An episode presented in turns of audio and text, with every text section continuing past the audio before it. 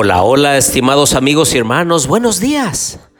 Me da gusto saludarlos en esta mañana de miércoles, mitad de la semana. Es bueno hacer una pausa y decirle, Señor, gracias. Gracias por la vida, gracias por la salud, gracias por la familia. Gracias, Señor, por todo lo bueno que haces en la vida de cada uno. Es bueno alzar nuestras manos al cielo y decir, Señor, alabado y glorificado sea tu bendito nombre. Oremos. Querido Dios y bondadoso Padre, en esta hora, Señor, queremos darte gracias por todo lo bueno que cosechamos en esta vida. Incluso aquellas situaciones, Señor, que no entendemos por qué nos suceden, pero que esas mismas cosas nos han acercado más a ti. Alabamos tu nombre y te pedimos tu bendición para nuestro estudio de esta hora. Lo pedimos en Jesús. Amén. Bien, les doy la bienvenida a nuestro estudio y reflexión de Mateo capítulo 21. Les habla su amigo y hermano Marcelo Ordóñez desde el puerto de Veracruz, México. Este capítulo 21 de Mateo es rico en cumplimiento de las profecías del Antiguo Testamento. Así también nos deja una gran esperanza de lo que Cristo Jesús desea para nosotros. Comienza con la entrada triunfal a Jerusalén. Los profetas ya habían profetizado este momento, que vendría sentado en un pollino, hijo de asna. Toda la gente lo vitoreaba la gente ponía sus mantos. Ellos creían que Jesús iba a tomar el reino. Imagínense ustedes, un rey que sanaba a los enfermos, un rey que alimentaba con pocos peces y unos cuantos panes, un rey que podía incluso sacar monedas de los propios pescados. La multitud estaba alegre, contenta, gritaban de alegría Osana al Hijo de David, bendito el que viene en el nombre del Señor. Osana en las alturas. De allí entró al templo a purificarlo, porque lo habían convertido como cueva de ladrones. Y entonces volcó las mesas de los cambistas, las sillas de los que vendían palomas, y les dijo, escrito está, mi casa casa de oración será llamada, pero vosotros la habéis hecho cueva de ladrones. Y es que los corderos para el sacrificio los vendían con sobreprecio, o cualquier elemento que ellos debían presentar como ofrenda, lo vendían al doble o al triple. Y si alguien llevaba una oveja, entonces era cambiada. Ellos tomaban el que traía el pecador y ellos le daban otro. Incluso si querían comprar, la moneda del templo valía más y tenían que pagar más por ello. Habían hecho negocio, habían hecho grandes riquezas en nombre de la religión. Por eso el Señor los reprendió y limpió el templo e incluso sanó a varios enfermos allí. Posteriormente se retiró a Betania y al otro día regresó por la mañana Volviendo entonces a la ciudad, tuvo hambre. Y viendo una higuera cerca del camino, se acercó, pero no halló en ella fruto, sino hojas solamente. Y la maldijo, y esta higuera se secó. Esta higuera puede representar a muchos de nosotros a través de los siglos y los tiempos, en los que parecemos a lo lejos ser buenos, ser cristianos. Pero cuando la gente se acerca, entonces puede ver que carecemos de fruto. El Señor no maldijo a la higuera porque no tenía fruto.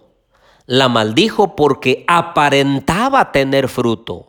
Estaba muy frondosa, tenía las hojas verdes. A lo lejos parecía que llevaba fruto, pero oh decepción, cuando se acercó no había ningún fruto. Queridos amigos y hermanos, nosotros también hoy en día pudiéramos aparentar ser buenos cristianos, pero lo más importante es que permitamos que el Señor nos ayude a llevar frutos de vida para vida, para llevar frutos que honren y glorifiquen al Dios del cielo.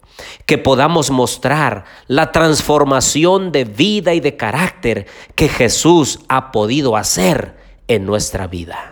Cuando llegó al templo nuevamente, estaban allí los sacerdotes y los escribas, los ancianos. Lo abordaron y le preguntaron, ¿con qué autoridad haces esto? Y entonces Jesús, como se acostumbraba en ese entonces, les hizo otra pregunta. ¿Y Juan? ¿El bautismo de Juan era del cielo o de los hombres? Si ellos decían del cielo, él les iba a decir, ¿y por qué no creyeron en él? Y si ellos decían de los hombres, entonces la gente se les iba a ir encima, porque todos sabían que Juan era un profeta de Dios. Así que ellos respondieron, no sabemos. Y Jesús les dijo, pues tampoco yo les digo con qué autoridad hago todo esto. Pero entonces les dijo por lo menos dos parábolas. La primera fue la parábola de los dos hijos. Mientras que uno de los hijos le dijo al padre que lo había invitado para ir a trabajar en la viña, él le dijo que sí iba, pero al final no fue. Y el otro hijo que recibió la misma invitación dijo, no voy, pero al final se arrepintió y fue. Claramente él estaba ejemplificando a dos tipos de personas.